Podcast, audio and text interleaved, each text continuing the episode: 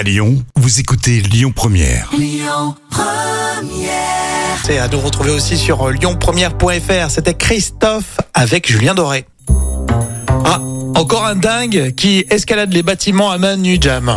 Ah oui, il est très connu, hein. c'est le Spider-Man français. Mais ce jour-là, il a pris un gros risque. Le Spider-Man.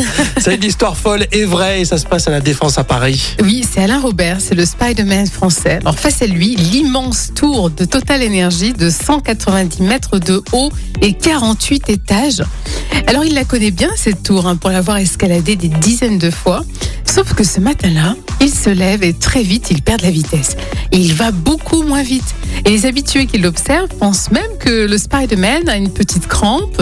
Et puis il y a même d'autres aussi qui lancent la rumeur comme quoi il, a- il est victime d'un problème cardiaque. Mince. Alors disons-le clairement, le, le Spider-Man français, il prend de l'âge quand même, hein, il a 60 ans.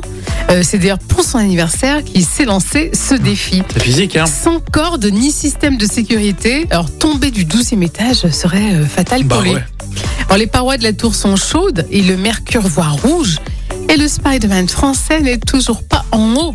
Et puis la star de l'escalade continue d'avancer jusqu'à la victoire. C'est un défi qui est validé mais qui aurait pu euh, vraiment mal se terminer.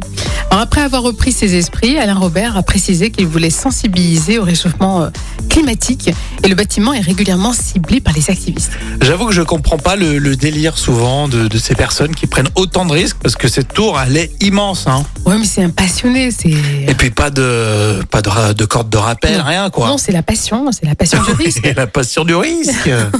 bon, en tout cas, merci Jam. Puis on continue. Écoutez votre radio Lyon Première en direct sur l'application Lyon Première, lyonpremière.fr et bien sûr à Lyon sur 90.2 FM et en DAB+.